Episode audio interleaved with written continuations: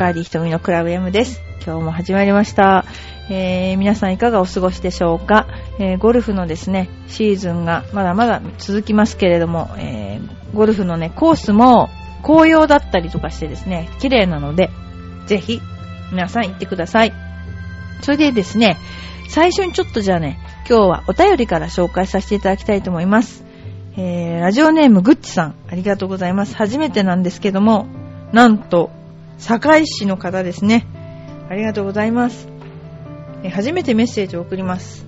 私は、うだつの上がらない中年の親父です。先月24日に、クラブ M を知り、え？焦ってしまい、今日まで？第80回まで、これ難しい、超吐 いた。す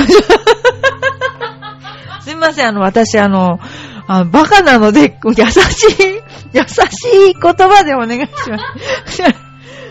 えー、これ違うかな？だよね。えー133回から135回までは放送の翌日に行かせていただきました。これでもね、最初がすごく長い時があって、1時間とか喋ってたですよね。ありがとうございます、本当に。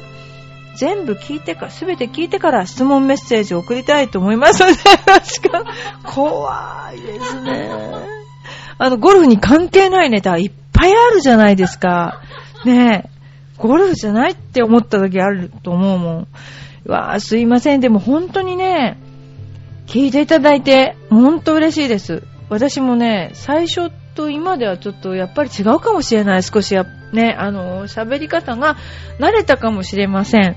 でも、あの、私はあの、一応今は、あの、プロゴルファー、昔、プロゴルファーのトーナメントに出てまして、で、今はレッスンを主にやってるんですけども、大人も子供も、えー生徒がいるんですね。で、その他にも、あの、いろんな ことをやっているので、なんか、変な人って思わないでください。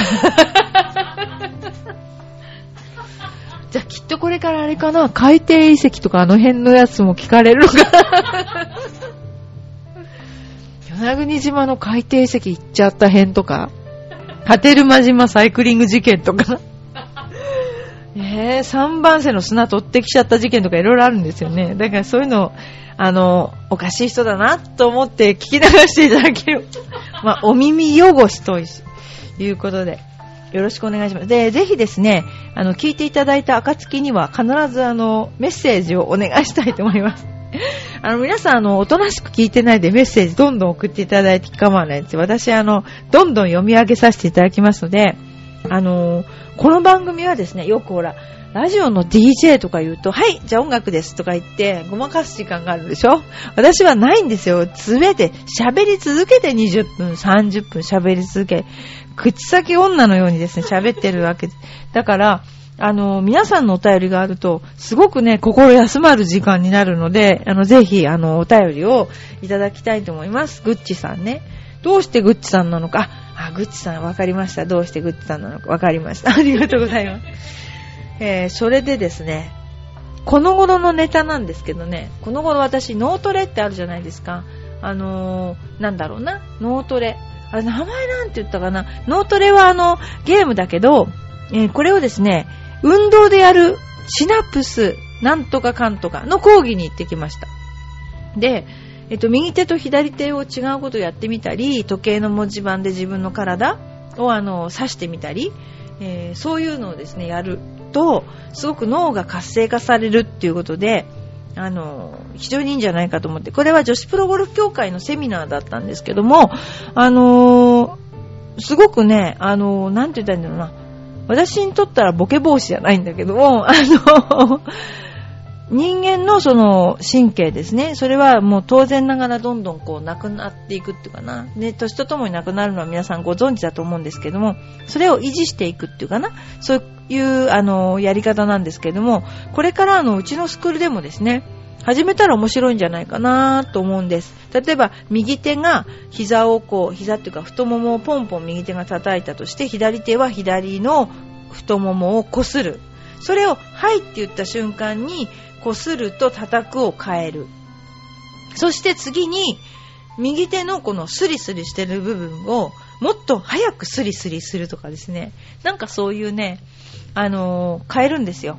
変えていくと、なんかスパイスアップって言って、変えていくとなんか、あの、どんどん難しくなってって、大混乱になって、できなくてもいいけど、その脳を混乱させることが目的らしいんですけどもね。そういうなんか、あのシナプソロジーだ。そう、シナプソロジー。で、いらしたのが、講師の方が2人で、ルネサンスの人でしたね。ルネサンスのスポーツクラブの方でした。女性と男性。えー来られて、え1日ですね、私たち女子プロに講義をしていただいたんですけど、本当に元気で、とても面白かった。だからやっぱりスポーツクラブってすごいなって、そう行くだけで元気もらえるっていう感じの、元気な感じでしたね。で、そういう勉強をしてきました。っていうのが、まあ、近況かな。それではですね、ちょっとお便りじゃない、えー、質問にお答えしてっていうことで、えーやってみたいと思います。えーまず、手打ちってどうやるんですか？手打ち、ゴルフの手打ちってどうやってやるんですか？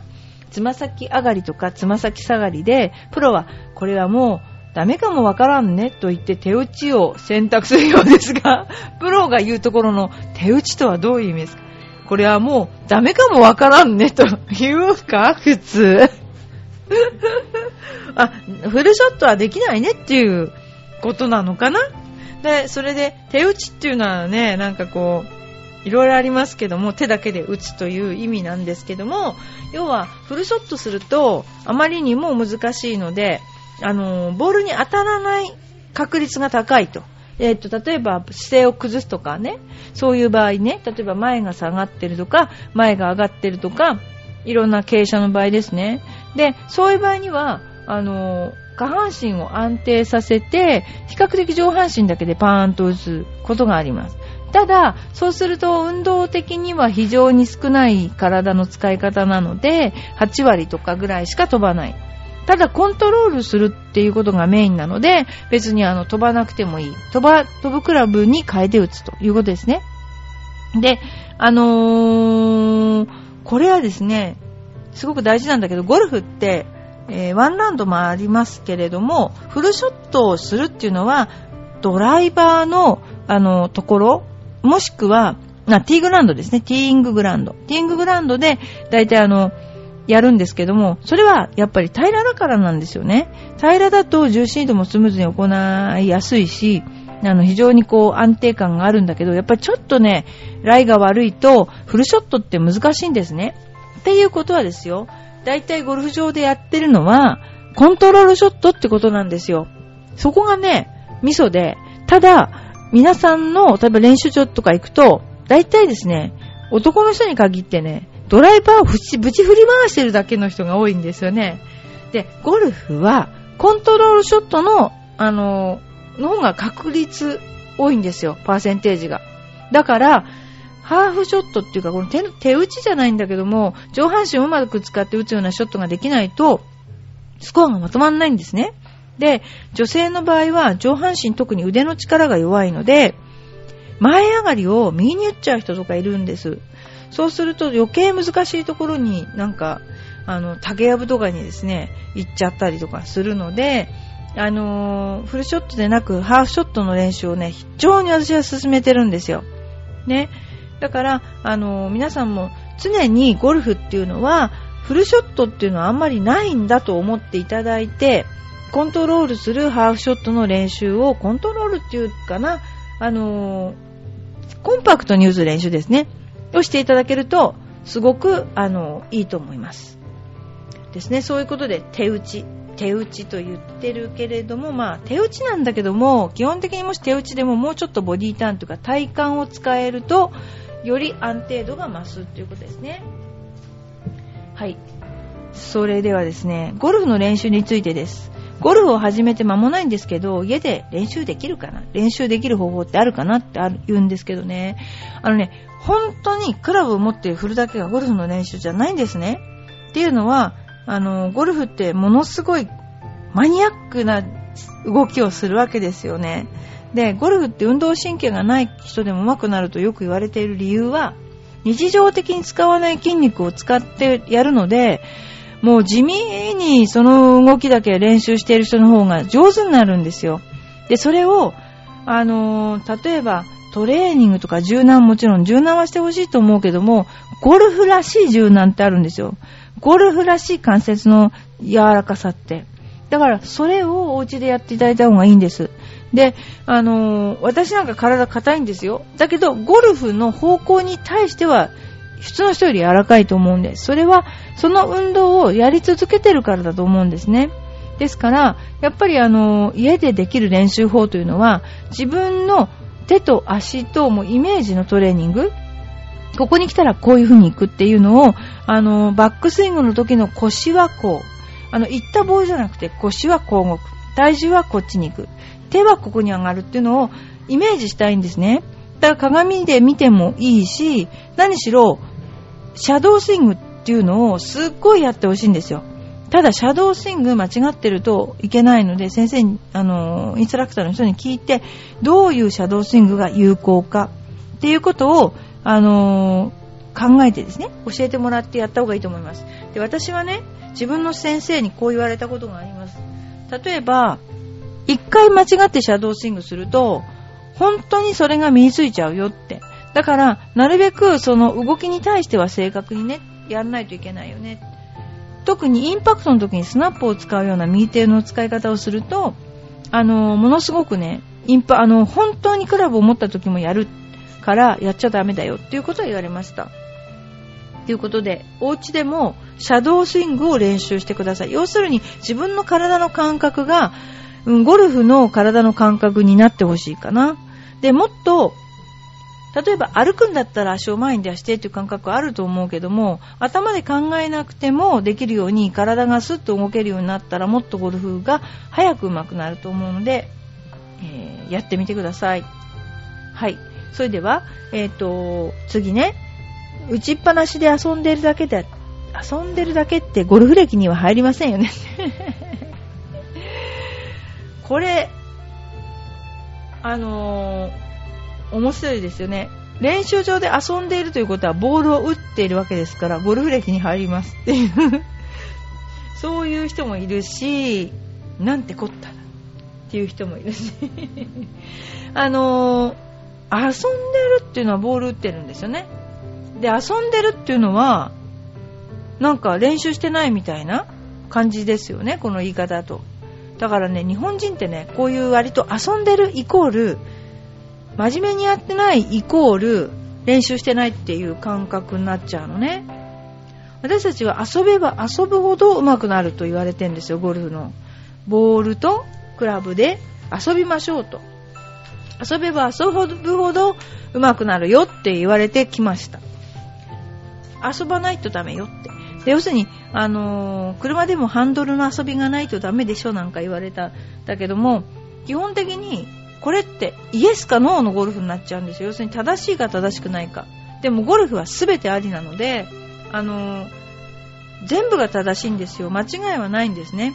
だから、あの、全部の動きが、あのー、あっていいんです。で、例えば、すっごい変な球を打っちゃった、左に引っ掛け玉みたいなの打っちゃったとしますよね、練習場で。そしたらね、それはダメとしないで、もう一度その球を打つ練習するわけですよ。で、どうしたらこの球はどんな格好になったからできたのかなって自分で考え、考えるっていうかな、感じるわけ。で、あの、一生懸命学ぶってあるでしょ？一生懸命学ぶって、勉強は知識を得るっていうことを学ぶっていうじゃないですか。で、ゴルフの場合、一生懸命学ぶは、肉体が運動神経として学ぶっていうことなんですよ。決して知識の蓄積じゃないのね。で、それを、あの、一生懸命イコール頭脳で覚えるとか、そういうことじゃないんですよ。要は、虫に逆上がりをするみたいな感じで練習しないと、これがね、うまくいかない。で、虫に逆上がりをした経験がある人は、きっと分かってもらえると思うんだけど、やってるうちに、あ、これっていうなんか、ん？こうじゃないっていうのを感じるでしょ？それが、ゴルフで感じられるかどうかが、上達の早道ですよね。だから、その、うんうん、こういう、こんな感じかなっていうのを掴んでほしい。で、それを、あの、知識の蓄積ではなく、あの、黙々と練習してる自分に伝えてほしいんですよ。だからね、私なんかね、よく言われちゃうんですよね、お客さんに。いや、菅野プロは教えてくれないから菅野プロのところ行くのやめたって。だからあなたは何に学びたいのっていう、もうほんとちょっと怒りそうになっちゃうんだけども、それは知識を貯めたいだけじゃない。脳がそうに思ってることが一生懸命なんじゃない。そうじゃなくて自分の肉体が覚えようとしてることが大事なんだ。で、肉体はポジションとか覚えませんよね。その、え右に斜め45度とかなんてわかんないもん、数字なんか。ただ、この辺、あの辺、このイメージ、このイメージって覚えるわけで、だからその辺のところがね、あのー、ゴルフのレッスンすごくね、私は全く違う理論を持ってるから、あの、興味がある人は学びに来て 学ぶんじゃないよね。遊びに来てくださいだな。あの、私すべて遊びって思ってるんですよ。やっぱり頭がリラックスしないと、あのなかなか肉体って思い通り動いてくれないんですよね。だから、やっぱりリラックスしないと集中力も湧かないし、ということで、あの私本当に理論、他のプロと全然違うのね。だから、あの、興味があったら、あの、来てくださいね。ただね、1回では説明できないのね。だ何回かちょっと来ていただくとわかると思います。そうですね。それではですね、ちょっと最後かな、これね。ゴルフクラブのセッティングについてアドバイスをください。男です。ドライバー3番ウッド18度、ユーティリティ24度、ユーティリティ、あ、それから5番アイアンからピッチング、50度のウェッジ、54度のウェッジ、58度のウェッジ、パターはどうでしょうか？このうまさによるよね、この人の。男ですだけじゃうまさがわかんないですよね。